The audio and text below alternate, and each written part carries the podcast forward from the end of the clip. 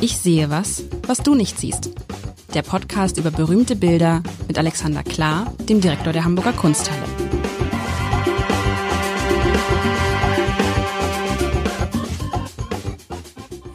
Herzlich willkommen und wir rücken, mein Name ist Lars Heider und wir rücken die Machtverhältnisse heute wieder gerade. Äh, Alexander Klar, der Direktor der Hamburger Kunsthalle und ich, wir haben irgendwie gerade so die Machtwochen, ne? Mit, mit aller Macht. Es liegt auch so ein bisschen an der in der Luft. An, liegt in der Luft und dann hatte ich dich nochmal gebeten, weil das war vergangenes Mal so schön, ein, ein, ein Bild mitzubringen zum Thema Macht und du hast mir ja, was hast du mir da mitgebracht? Ich beschreibe es, so ist ja das Spiel, glaube ich. Genau. Und ich sehe was, was du nicht, ich sehe ein, ein eisernes Kreuz. Ich sehe einen alten Mann, einen alten Mann äh, auf einem Porträtbild. Der Hintergrund ist sehr, sehr braun. Dadurch ist der Sessel, der Stuhl, ne, der Sessel, auf dem er sitzt, kaum zu erkennen. Man sieht nur so die braune Lehne, der Rest verschwimmt so, als würde das ein Stuhl sein, ein Sessel sein ohne Lehne, als würde er sich sozusagen halten müssen auf diesem Stuhl, ohne sich anzulehnen. Und er lehnt sich, glaube ich, auch nicht an.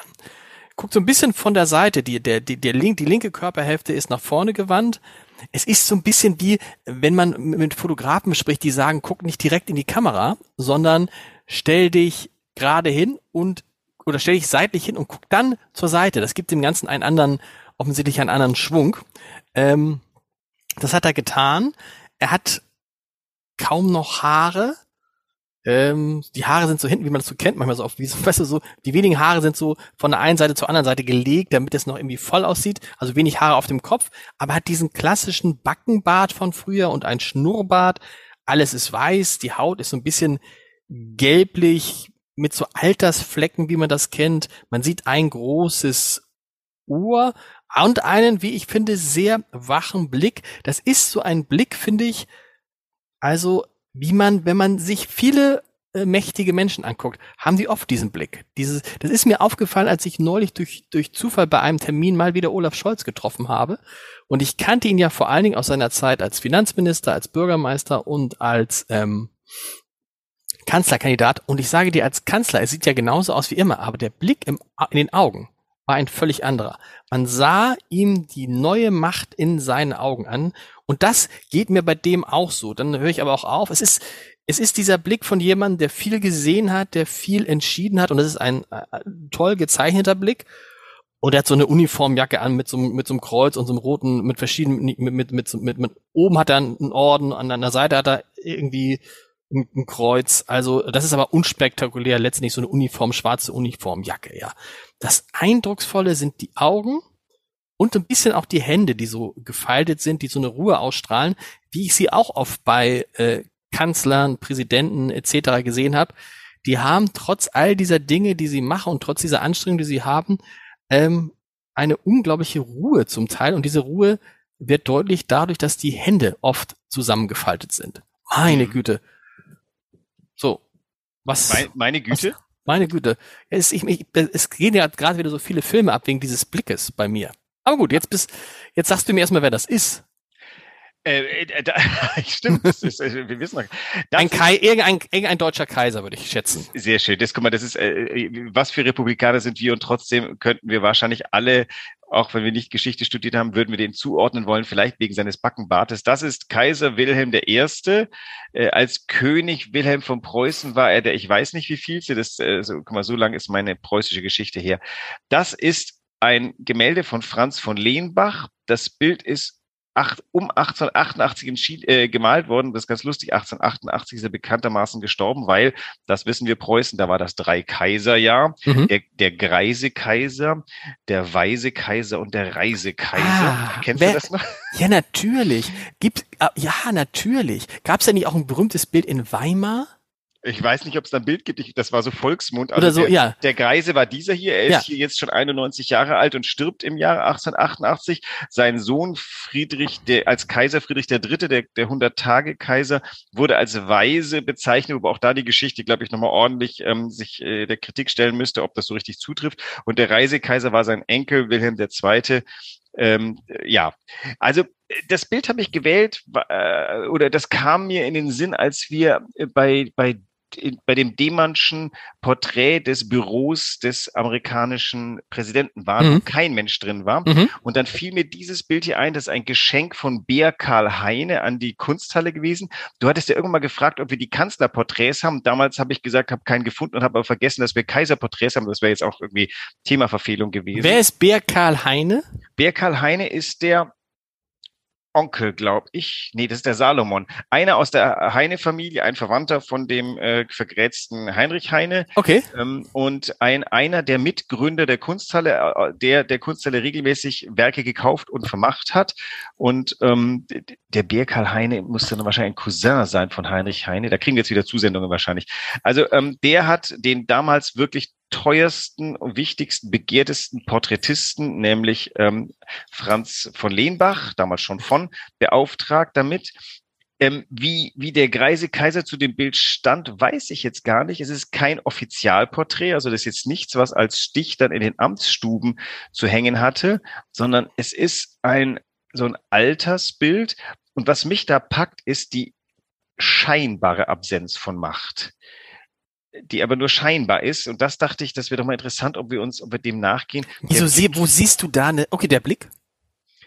Äh, wo sehe ich was? Wo sehe ich die Macht? Wo siehst du dann, nein, wo sie da die scheinbare Abwesenheit von Macht? Äh, da sitzt ein Mensch, der für seine Verhältnisse recht zivil ist. Der trägt seine Uniform, aber, aber, aber bei den Preußen ist das der, der unterste, das ist die einfachste, das ist der Rock, wie er mhm. einfach mhm. nicht mehr geht. Da äh, sind die zwei wesentlichen äh, Verdienstkreuze, die man so haben konnte, aber das ist keine Gala-Uniform. Das heißt, äh, für, für, für preußische Verhältnisse sitzt hier ein Mann in Zivil vor uns.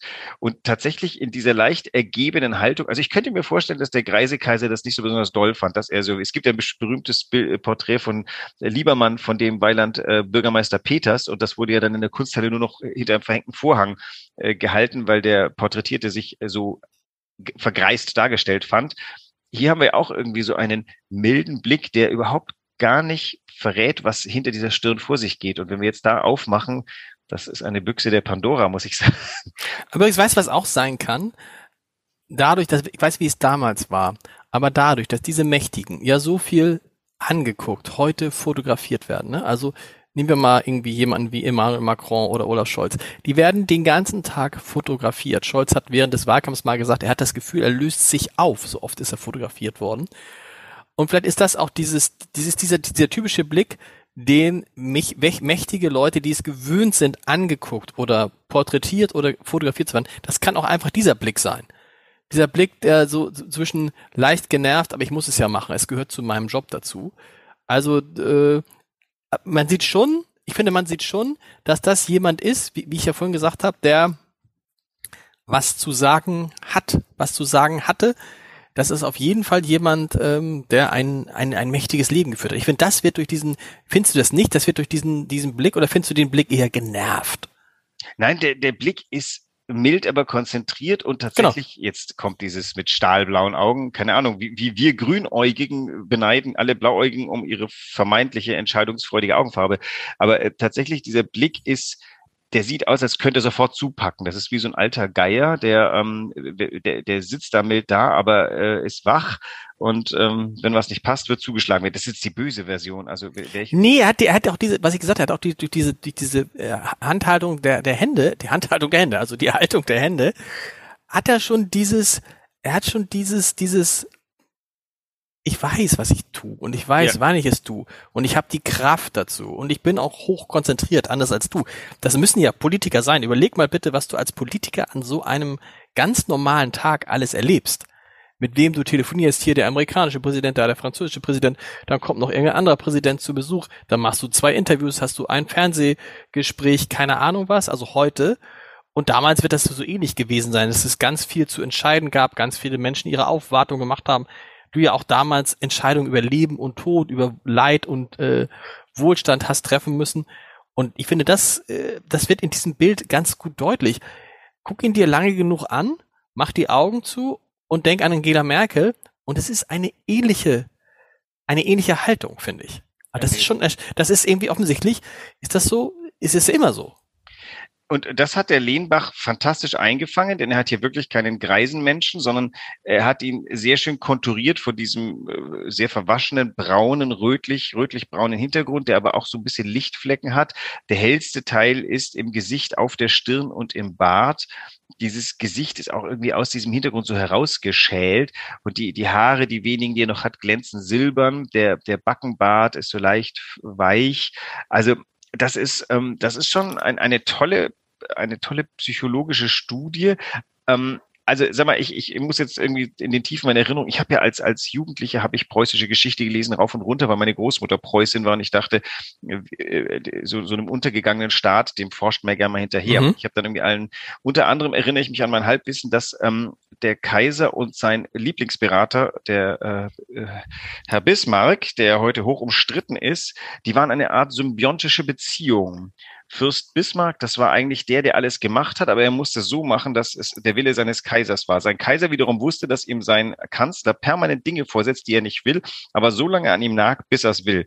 Da gibt's also, ich erinnere mich lange Berichte von, von hysterischen Zusammenbrüchen Bismarcks, der nicht bekam, was er wollte, äh, aber ebenso von hysterischen Ausbrüchen des Kaisers, der irgendwie, keine Ahnung, die haben ja mehrere Kriege geführt und zwar recht wüste Kriege das sind ja alles Prototypen des Ersten Weltkrieges, die sie mal schnell geführt haben. Mhm. Und ähm, äh, der, der Bismarck hat immer auf dem Höhepunkt, als der Sieg klar war, sofort umgeschaltet auf Mäßigung. Aber sein greiser Kaiser, der hatte keine Lust auf Mäßigung. Der wollte die totale Unterwerfung des jeweilig unterworfenen Gegners.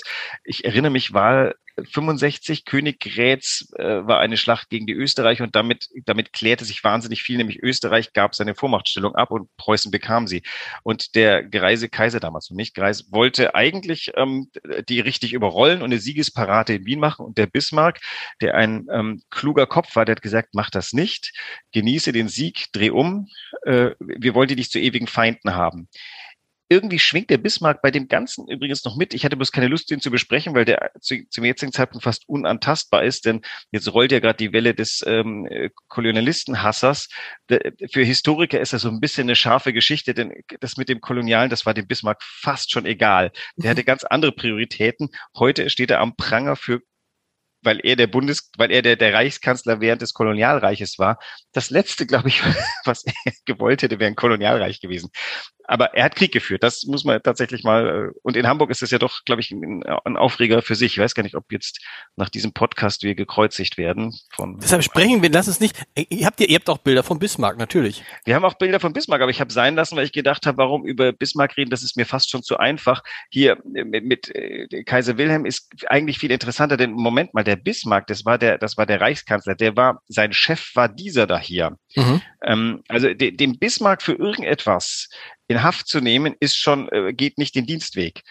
Also wenn jemand schuld ist am deutschen Schuld, alle Preußen-Liebhaber und die Familie mögen mir verzeihen. Es, äh, äh, wenn jemand aber verantwortlich war, dann ist das dieser freundliche, milde Herr, der sehr, sehr lang, ähm, nein, nein, Kaiser war er nicht so lang von 1871 bis 88, aber der war als preußischer naja, König. Aber 16 bestimmt. Jahre, ja. 16 Jahre.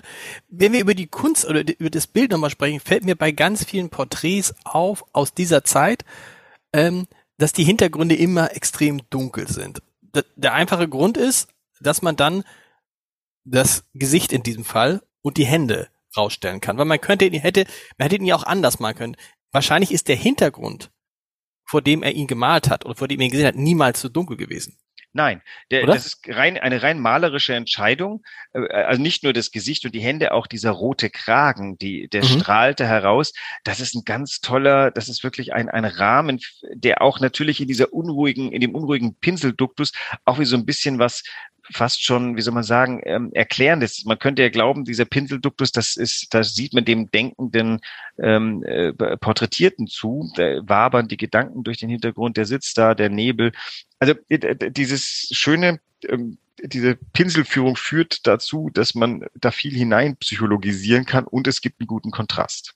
Und man muss ja sagen, wenn man sich das genau anguckt, wenn man sich diese Jacke anguckt mit all den Dingen, die da drauf sind, wie gut die gemalt sind. Also wie die, also wie, wie detailliert die gemalt sind und wie die aussehen, als würden sie wirklich da drauf liegen und nicht irgendwie drauf klatschen, wie die, wie, wie die Orden rauskommen. Das ist schon, wie groß ist das Bild? Hm, schon groß. Äh, also das hängt bei uns in einem Saal und ist so steht. Das ist 105 Zentimeter groß und 73 Zentimeter breit. Okay. Aber das ist schon, das ist schon, finde ich, das ist schon sehr. Es ist kein Staatsporträt, Entschuldigung, es ist, es ist ja wirklich ein privates, wobei es tut eben ein bisschen privat. Es ich glaube, für, also Staatsporträts damals hätte der Anton von Werner gemalt. Da wäre in vollem Ornat der Kaiser vor uns gesessen und hätte uns noch äh, konzentrierter angesehen. Hier sieht man den, den, diesen, äh, es ist fast schon so ein Abgesang auf, auf den. Was übrigens interessant ist bei all diesen Porträts, ich bin jetzt mal gerade im, im, Gedanken die Kanzler und Kanzlerin-Porträts durchgegangen. Die lachen, lachen irgendwie. Wenn man porträtiert wird, lacht man nicht, ne? Wenn man fotografiert wird, dann versucht man zu lachen. Wenn man porträtiert wird, dann lacht man nicht oder man macht ja, man sitzt ja nicht die ganze Zeit da und sagt nichts wahrscheinlich. Ja, das Lachen ist ja nach der aristotelischen Regelpoetik die mindere Form der Gefühlsaus, äh, des, des Gefühlsausdruckes.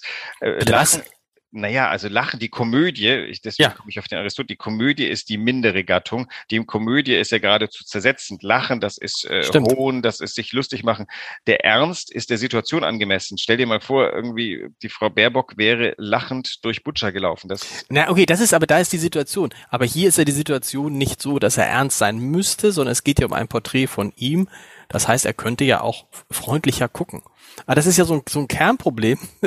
ja, das ist interessant, dass du das sagst. So ein Kernproblem, dass natürlich alle die, die lustig sind, dann irgendwie immer nicht ernst genommen werden, ne? Oder, aber andersrum ist es ein Kernproblem, dass wir Macht immer ernst darstellen. Wie, wie befreiend wäre das? Das dachte ich auch bei, ähm, äh, bei dem ukrainischen Präsidenten Zelensky, der ja ein Komiker ist, mhm. ähm, wie, ähm, ich habe äh, mal eine in diese Serien reingeguckt, wie, wie, wie, wie angenehm lustig das ist und wie zivilisiert das wird. Also an und für sich ist vergnügt, lustig, schelmisch, ist zivilisierter als dieses, diese Macht im Ernst. Ja. Diese Ernst bedeutet ja, ich bin unter anderem Kriegsherr, das heißt ja auch diese Uniform. Ähm, ich bin Herr über Leben und Tod. Da wird nicht gelacht. Ähm, würde er lachen, wäre er vielleicht nicht mehr Herr über Leben und Tod, die Welt wäre besser. Das ist genau das, was man jetzt an diesem Gemälde in die Gegenwart übertragen kann. Hat sich der Herr Lehmbach natürlich nicht ausgedacht. Der hat ist Konventionen gefolgt und da gehörte Glasker dazu. Einen lachenden äh, Kaiser gibt's nicht in Öl. Aber es gibt interessanterweise jetzt so lachende, lachende, freundliche, so Robert Habeck ist immer das Beispiel. Oder auch jemand wie Daniel Günther, der jetzt Ministerpräsident in Schleswig-Holstein zum zweiten Mal äh, wird. Das sind eigentlich so Menschen, da kann ich mir nicht vorstellen, dass die sich in so einer Pose ähm, abbilden lassen. Wir reden jetzt über Bilder. Ganz im Gegenteil. Auch das ist ja interessant, dass über Jahr, Jahrhunderte die Menschen sich eigentlich immer in denselben Posen haben oder in ähnlichen Posen haben fotograf äh, fotografieren, porträtieren lassen. Heute würde man sich ja da was einfallen, dass man sich nicht nur so hinsetzt und in die Kamera guckt, sondern das würde ja viel stärker inszeniert werden. Da würde das drumherum auch eine viel größere Rolle spielen, was hier ja gar keine Rolle spielt.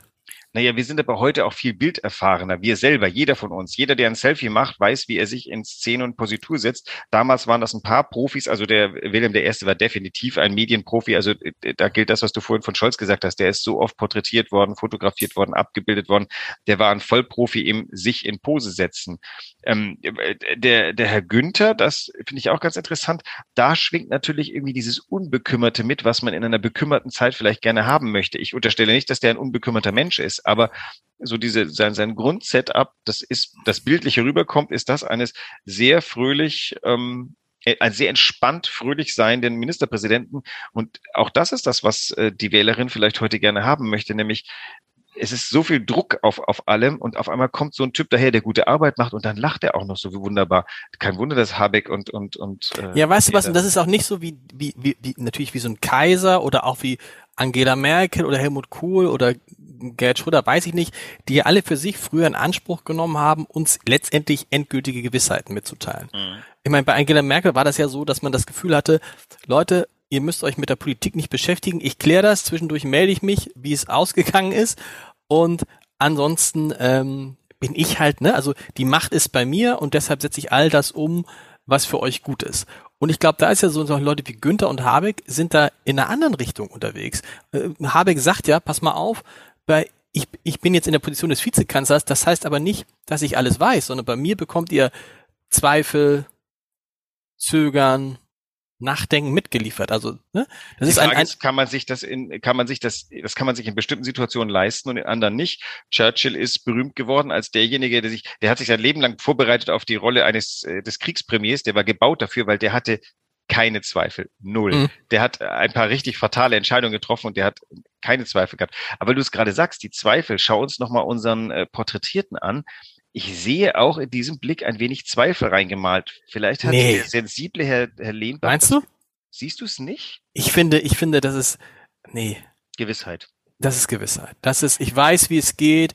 Also, das ist ja auch die Frage interessant, wenn Menschen so lange so viel Macht haben. Ich habe das bei Angela Merkel erlebt, ist zu viel gesagt, aber ich habe Angela Merkel mal kennengelernt, bevor sie Kanzlerin war. Und da war sie eine eher offene, eher unsichere Frau, ne? die auch ganz normal äh, mit Journalisten gesprochen hat, weil sie wusste, sie möchte was von dem. Mit den Jahren ist das ein, finde ich, ein ganz anderer Mensch geworden. Das hat die Macht aus der gemacht. Mhm. Ne? Und die Frage ist eben halt, ob es auch dazu führt, wenn man so lange an der Macht ist und lange Macht ausübt, dass man dann natürlich automatisch die, die Distanz zu den Menschen immer größer und größer werden lässt. Und ich glaube, das ist etwas, was zum Beispiel Daniel Günther perfekt gemacht hat, der ist irgendwie noch relativ normal. Da hat man das Gefühl, der ist Ministerpräsident, aber es ist schon einer von uns. Und das Gefühl hatte man ja bei Angela Merkel gar nicht mehr. Das wäre ja keine von uns.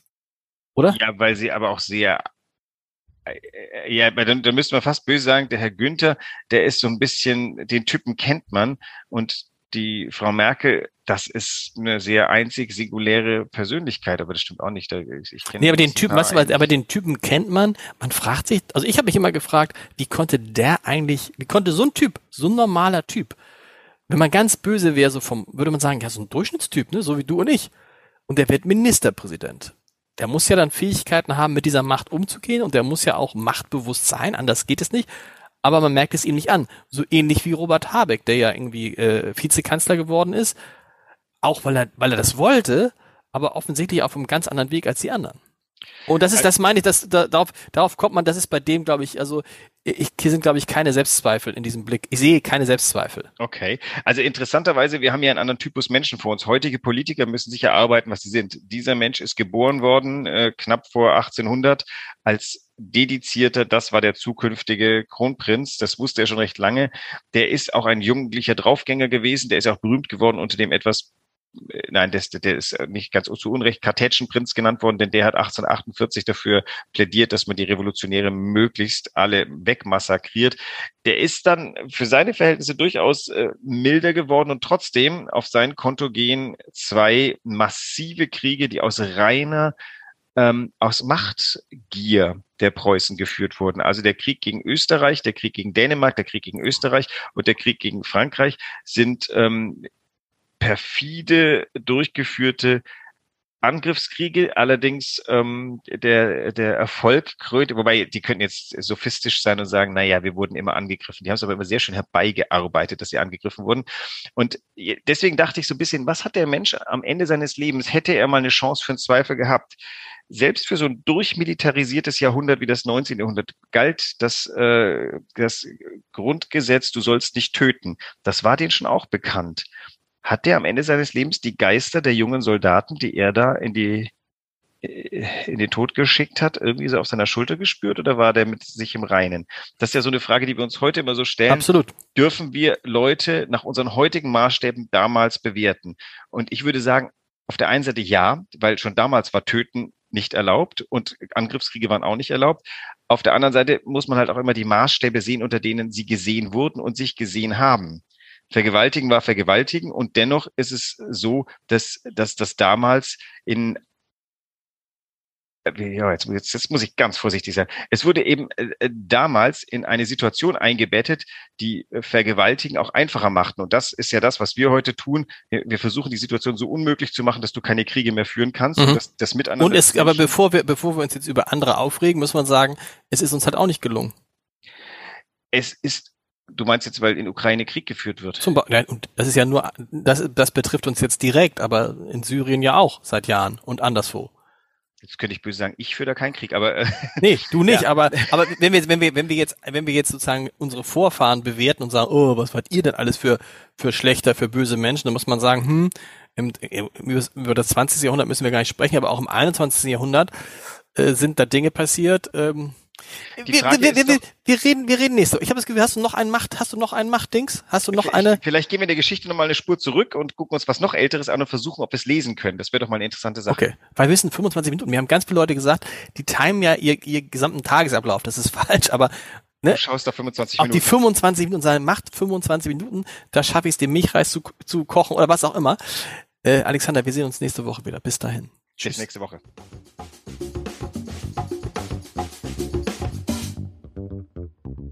Weitere Podcasts vom Hamburger Abendblatt finden Sie auf abendblatt.de slash podcast.